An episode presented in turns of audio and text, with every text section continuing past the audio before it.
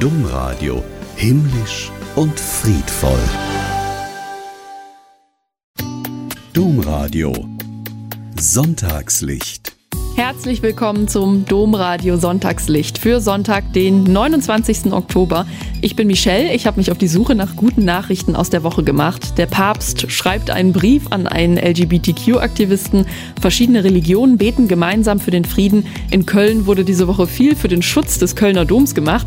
Und am Ende gibt es einen besonderen Impuls, der zum Nachdenken anregt, von niemand anderem als Wolfgang Niedecken, dem Sänger der Kölsch-Rockband BAP. Ich freue mich, dass ihr zuhört. Los geht's! Was wir in dieser Welt gerade brauchen können, ist Gemeinschaft. Es gibt so viel Krieg, so viel Streit, dass Zusammenhalt extrem wichtig ist. Umgesetzt wird das gerade im Bonner Münster. Dort finden gerade nämlich multireligiöse Gebete für den Frieden statt. Dabei geht es darum, dass die Gebetselemente aller drei Religionen, also Christentum, Judentum und Islam, jeweils für sich stehen. Eine Tora-Rezitation, eine Koran-Rezitation und ein Psalmgesang. So erklärt das der Professor der systematischen Theologie an der Uni Bonn, der das Gebet auch organisiert hat, Klaus von Stosch. Aber wir haben eben auch Elemente dabei, die die Möglichkeit bieten, ähm, die Grenzen zu überschreiten. Also etwa ein Gebet von Franziskus, äh, dass er, also von Papst Franziskus, dass er bewusst formuliert hat, auch für ein Gebet der Religion.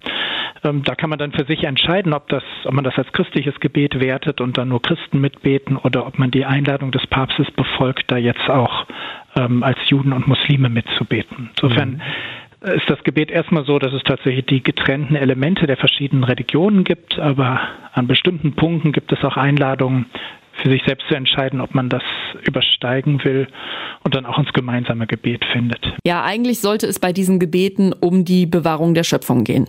Aber nach Ausbruch des Krieges im Nahen Osten wurde jetzt der Frieden zum Schwerpunkt bei den Gebeten im Room of One, so heißt der umbenannte Kapitelsaal nämlich jetzt. Es geht darum, dass wir jetzt einen Raum wählen, der für Juden, Christen und Muslime gleichermaßen ein Raum des Gebets werden kann. Ähm, und deswegen brauchen wir einen Namen, der das Gemeinsame ausdrückt, das uns eint. Und uns eint der Glaube an den einen Gott, an den einen. Und insofern wird das dann der Raum des Eins, des einen Gottes und der einen Gemeinschaft der Glaubenden. Ähm, wir kooperieren ja auch mit dem House of One etwa in Berlin, äh, das diesen Titel jetzt für ein ganzes Gebetshaus gewählt hat. Wir nennen jetzt den Kapitelsaal für das Projekt um in den Namen Room of One. Auf das schauen, was uns vereint. Das ist doch ein schönes Motto für diese Aktion. Übrigens, wer da mal dabei sein will, das findet immer donnerstags um 14 Uhr im Kreuzgang des Bonner Münsters statt. Ich weiß ja nicht, wie ich reagieren würde, wenn der Papst mir einen Brief schreiben würde. Aber Franziskus tut sowas ja manchmal. In dem Fall an den US-amerikanischen LGBTQ-Plus-Aktivisten Stan Zerkowski. Der war echt ein bisschen geschockt, als er den Brief bekommen hat. Also positiv geschockt. Das Schreiben war die Reaktion auf eine E-Mail, die der Aktivist dem Papst zuvor geschickt hatte. Darin hat er von seinen Erfahrungen aus seiner Arbeit als LGBTQ-Seelsorger erzählt. Zerkowski kümmert sich dabei um Menschen, die sexuellen Minderheiten angehören. Der Brief, der daraufhin kam, war handschriftlich und auf Italienisch verfasst, mit englischer Übersetzung. Vielen Dank für Ihren Dienst. Ich bete für Sie. Bitte tun Sie dies auch weiterhin für mich. Möge der Herr sie segnen und die Madonna über sie wachen. Brüderlich Franziskus, hat der Papst geschrieben. Zerkowski meinte, er wäre schon begeistert gewesen, wenn ihm ein Vatikanbeamter mit einem Serienbrief einfach geantwortet hätte. Damit hat er natürlich nicht gerechnet. Ich meine, wer bin ich, etwas vom Heiligen Vater zu erwarten, sagt er. Ja, und er nimmt diese Geste als eine Bestätigung, dass der Dienst für den Kern der Kirche wichtig ist. Ja, ich denke, wenn der Papst sich persönlich meldet, dann kann man das auch so deuten. Es ist ja wirklich keine leichte Zeit gerade. Also ich merke das auch an mir selbst oder in meinem Umfeld. Das bedrückt einen. Also klar, dass wir hier von Nachrichten aus Israel bedrückt sind, das ist natürlich nicht gleichzusetzen mit dem, was die Menschen da gerade durchmachen müssen, keine Frage. Aber trotzdem, genau wie in der Pandemie, genau wie mit dem Krieg in der Ukraine, das macht einen irgendwie fertig und traurig. Da gibt es ja im Deutschen das tolle Wort Weltschmerz. Wie kann man in solchen Zeiten Hoffnung und Kraft schöpfen? Das haben wir euch gefragt, die Domradio Community. Und wir haben auf den sozialen Netzwerken richtig viele tolle Antworten bekommen. Social Media Redakteurin Simone Walter hat die mal für uns gesammelt.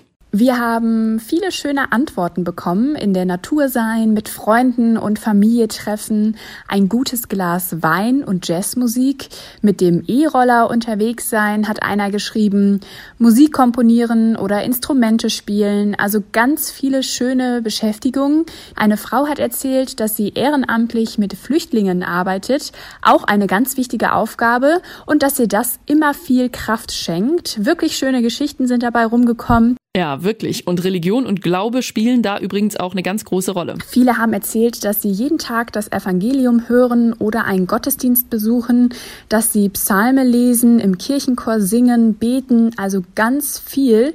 Und viele haben eine Art Urvertrauen in ihrem Glauben gefunden. Ich erinnere mich da auch noch an einen Kommentar, da hieß es sowas wie, ich vertraue darauf, dass ich getragen und gehalten werde. Also wirklich faszinierend, wie viel Kraft manche Menschen aus dem Glauben ziehen. Vielen Dank auf jeden Fall für die ganzen schönen Kommentare. Passt auch ein bisschen zu dem, was Anjana Gill uns diese Woche im Domradio erzählt hat. Die ist Autorin des Buches 111 Impulse für ein glückliches Leben. Sie hat sich mit der Frage beschäftigt, was uns eigentlich wirklich glücklich macht und worauf es im Leben wirklich ankommt. Und wir haben da mal gefragt, ob Menschen, die an etwas glauben, eigentlich auch glücklicher sind. Und das hat sie geantwortet. Ja, ganz sicher, weil das erstens Halt gibt und zweitens ist es für mich mehr als Glauben. Es ist für mich Wissen, dass da noch mehr ist. Und äh, ja, Menschen, die das Wissen intrinsisch in sich verankert haben, sind viel glücklicher als andere.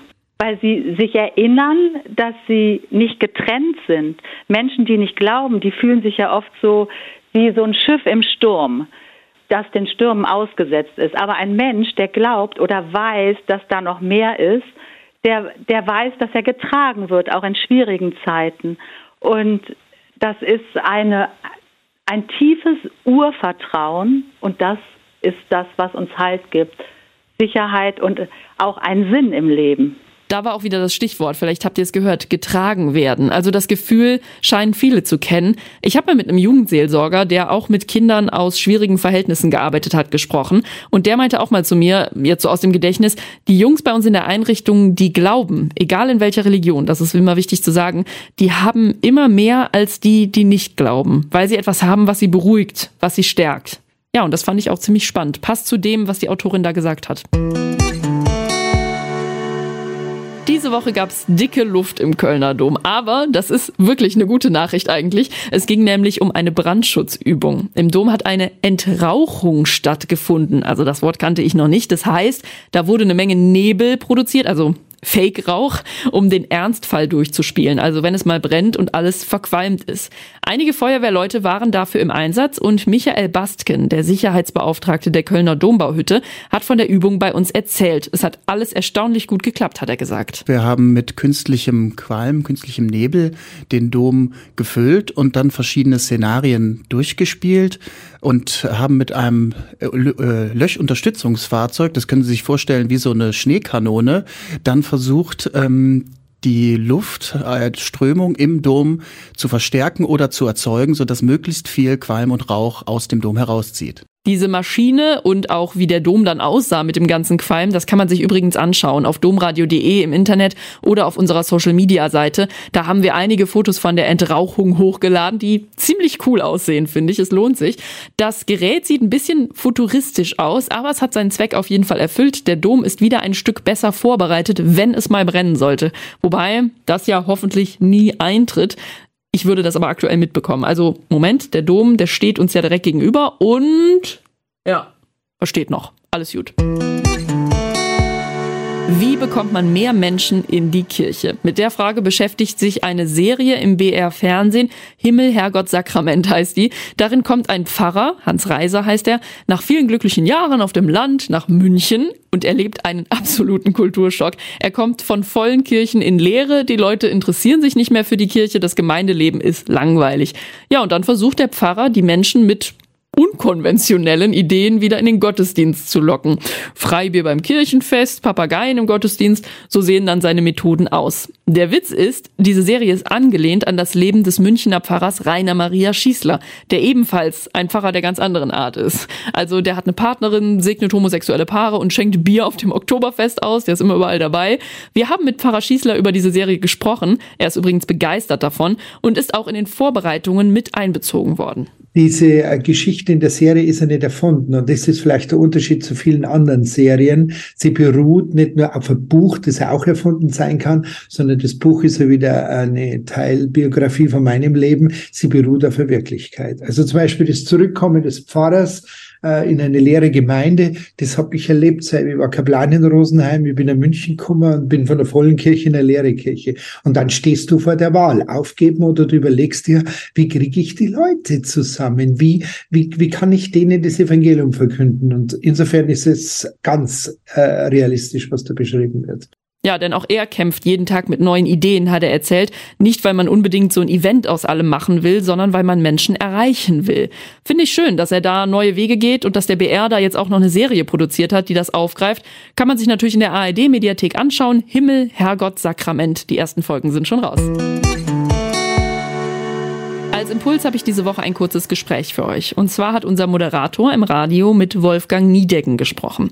Das ist der Sänger der bekannten Kölsch-Rockband BAP. Und bei den beiden ging es um den Glauben und irgendwie auch um Dankbarkeit. Ich zeig's euch mal. Die Inspiration. Ein Song aus dem Album von 82 von Drinnen und Russe heißt Wenn es bäde sich lohnen dät. Wenn das Beten sich lohnen würde.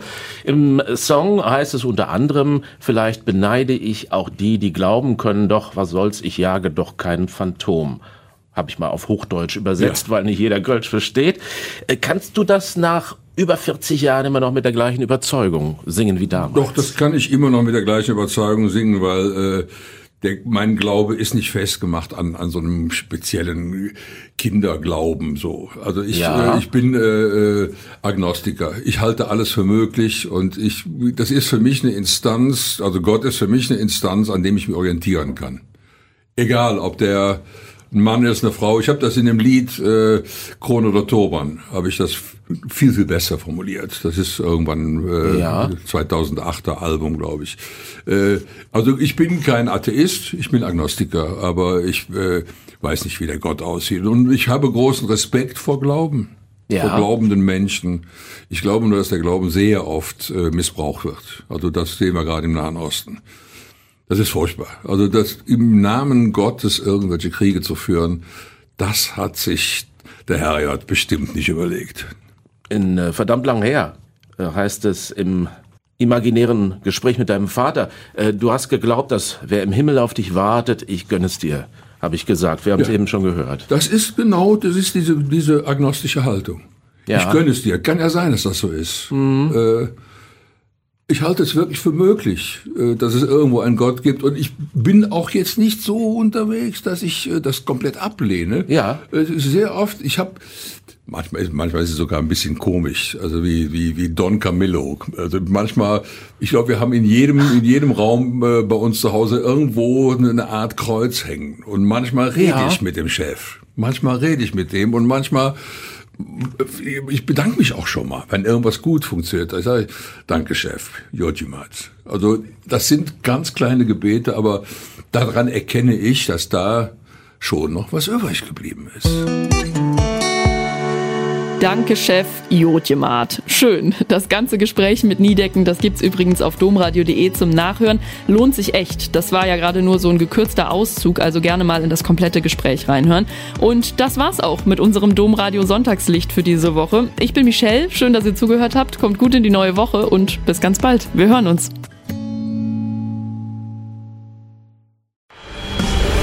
Domradio Dres lauter.